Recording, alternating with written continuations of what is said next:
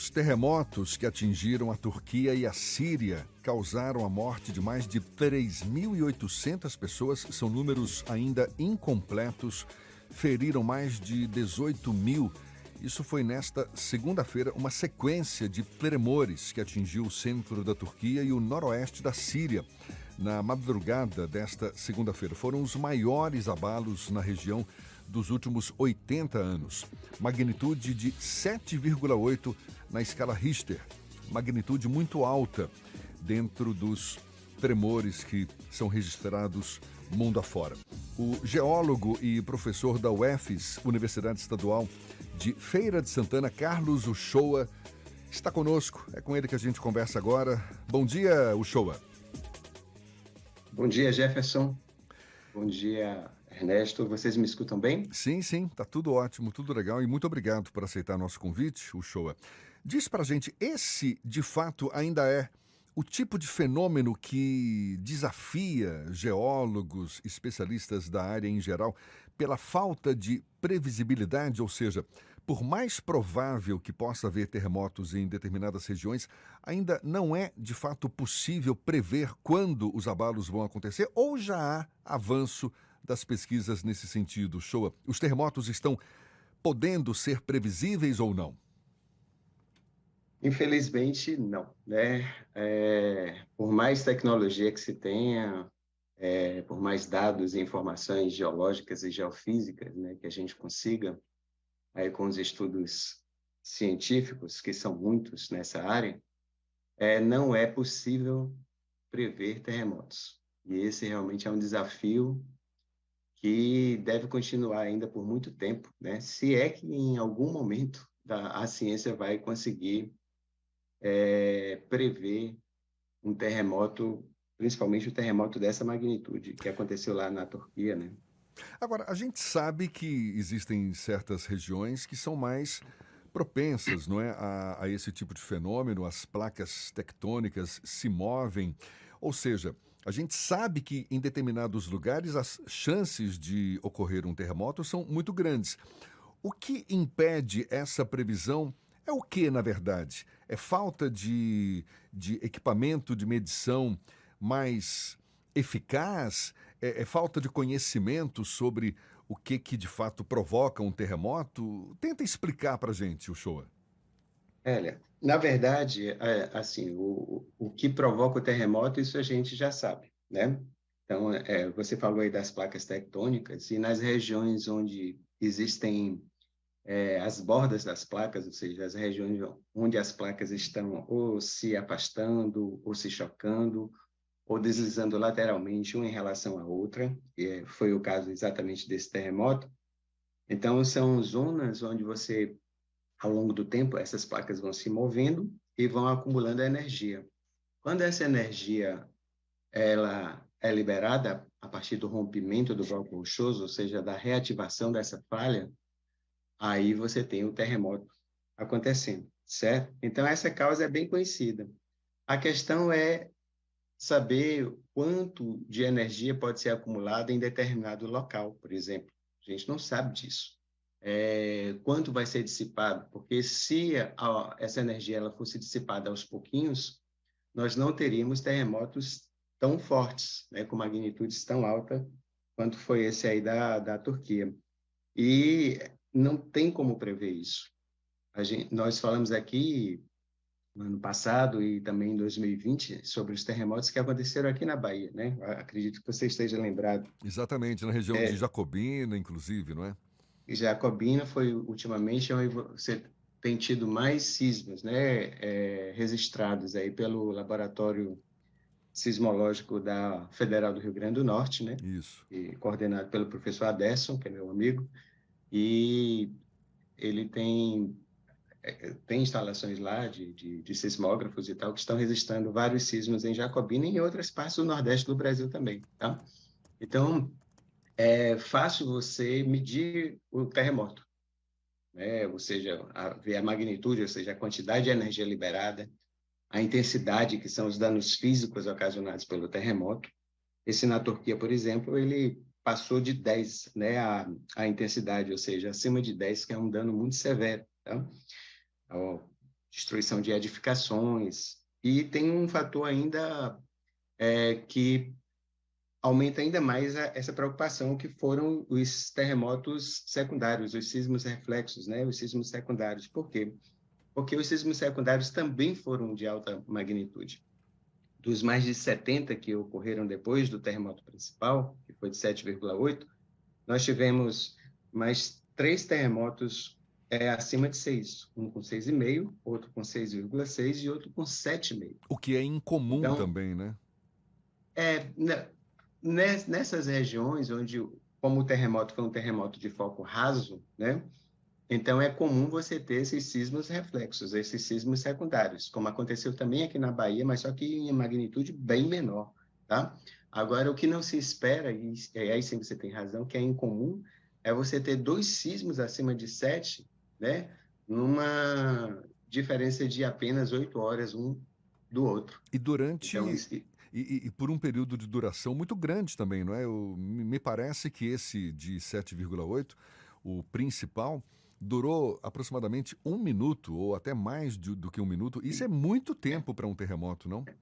É bastante tempo, né? Os relatos realmente falam de é, algumas pessoas que sentiram por 40 segundos e alguns por quase dois minutos, né? Imagine. Então, isso é um tempo muito grande para um deslocamento, né, para é, uma quantidade de energia liberada tão alta quanto foi essa. Só para você ter uma ideia, o deslocamento máximo da falha foi de apenas 3 metros. Ou seja, ao longo de 100 quilômetros que a falha foi atingida, em extensão e quase 50 quilômetros de profundidade, o, a, o, foco do terremoto foi a 18 quilômetros né, de, de profundidade, você teve um deslocamento de apenas 3 metros e conseguiu é, liberar uma quantidade de energia que atingiu uma magnitude de 7,8, que é uma magnitude extremamente alta. Né? Professor Shoa, bom dia, Ernesto aqui.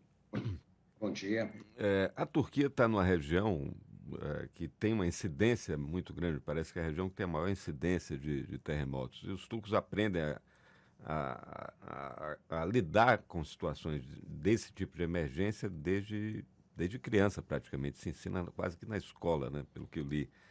Agora, é uma situação bem diferente, embora a gente tenha é, verificado essas ocorrências aqui na Bahia, em algumas regiões, em alguns municípios do, do, da Bahia, mas tem alguma similaridade ou algum risco? Porque a acomodação, as placas se movimentam, sim e tal, mas a gente está longe, por exemplo, do, dessa, desse ponto de contato entre grandes blocos, não? Tem algum risco Isso. da gente, mesmo sendo imprevisível, mas tem algum risco da gente ter um, um, algum tremor de grande proporção que cause mais do que um susto, como foram os últimos? Esse da Turquia ainda vai, ainda vai, o número de mortos, infelizmente, ainda vai aumentar um bocado. A expectativa é até que supere o último Certamente. grande tremor de, de 99. Né? Então, pode subir para em torno de 20 mil vítimas. Aqui, felizmente, ou estou enganado, professor Chua? A gente está livre disso ou eu estou enganado? Olha, esse também é algo que foge à previsibilidade. Né? É a pergunta de um milhão de dólares, né?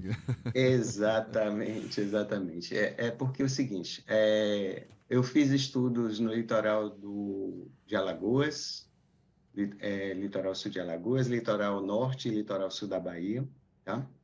E encontrei registros de sismos que aconteceram há cerca de 8 mil anos atrás, lá no litoral sul de, de Alagoas, em alguns lugares há apenas 1.800 anos. Rapaz, 8 Sismos mil anos. com magnitude mas acima a... de 6. Mas aí a Terra já acomodou, né? Dê, dê essa esperança para gente. Hein?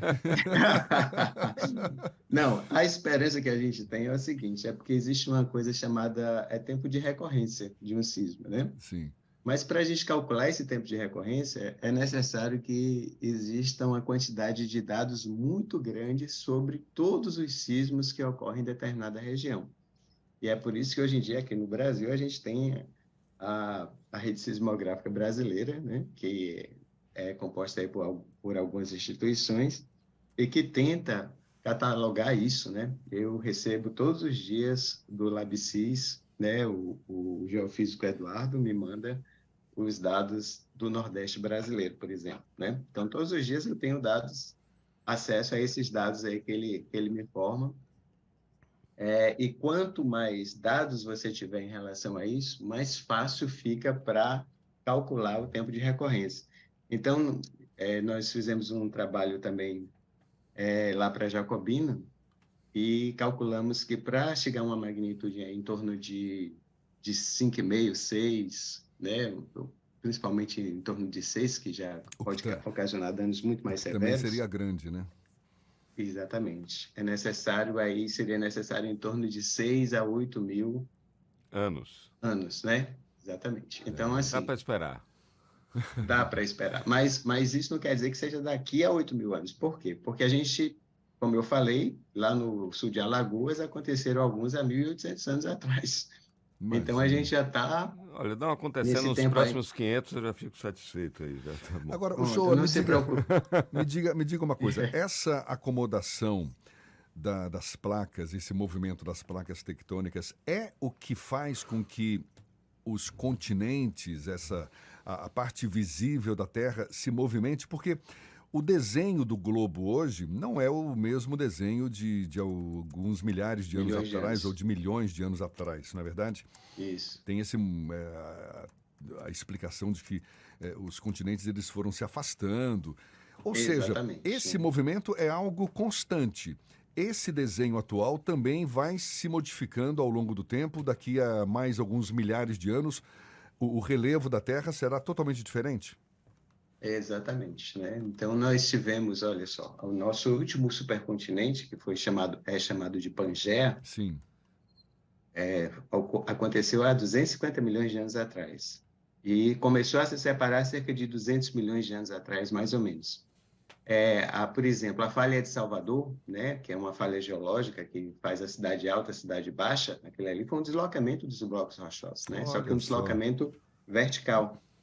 Aquilo ali aconteceu, começou a acontecer há mais de 140 milhões de anos atrás. Então foi um terremoto que aconteceu ali ou não?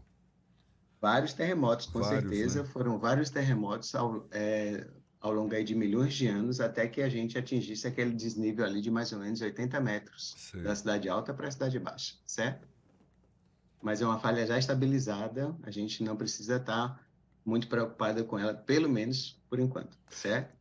Essa preocupação toda que a gente tem hoje com a, as agressões ao meio ambiente, mudanças climáticas, isso pode interferir de alguma forma nessa, nessa, digamos, nesse movimento todo da Terra, é, é deve interferir de outras formas também, né, Uchoa? É, é, essa questão da as questões climáticas, elas não vão ter uma interferência direta aí sobre movimentação de placas tectônicas. Por quê? Porque a movimentação dessas placas, elas estão associadas aos agentes internos da Terra, né? A dissipação de calor, do calor interno da Terra, tá? Então, é, nós precisamos nos preocupar, sim, com as mudanças climáticas, tá?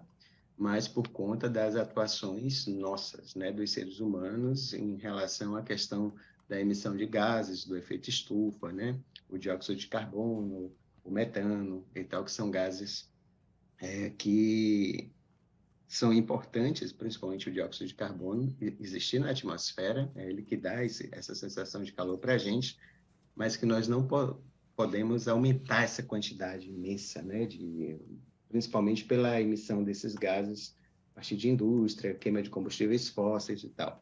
Porque isso sim vai modificar a atmosfera, modificando a atmosfera, é, acaba acelerando esse processo aí das mudanças climáticas também, tá certo? Deixa eu te fazer mais uma pergunta, é, por curiosidade mesmo. Qual é a relação que existe entre esses movimentos das placas tectônicas, os terremotos, com os vulcões, com as erupções de vulcão? Porque também um vulcão em erupção é sinal de que o interior da Terra está em movimento, não é? É uma lava que está pedindo para sair porque a pressão é muito grande. Tem essa relação direta? Com certeza, excelente pergunta. Só que essa relação, por exemplo, na região onde a gente teve o terremoto na Turquia, não vai ser uma relação tão direta por causa do tipo de falha que tem lá. É, que é uma falha semelhante, digamos, o, o, deslocamento dela é semelhante à falha de Santo André, lá nos Estados Unidos, que é um, deslo é um deslocamento horizontal, tá? Então, é, são as falhas que a gente chama de falhas transformantes, né? Então, o deslocamento é horizontal. É diferente, por exemplo, da falha de Salvador, e foi um deslocamento vertical, entre a cidade alta e a cidade baixa. E aí tem que ver também a região tectônica, por exemplo. Nessas regiões de falha transformante, com deslocamento lateral, você tem uma quantidade imensa de terremotos, mas a quantidade de vulcanismo ou é zero ou muito rara.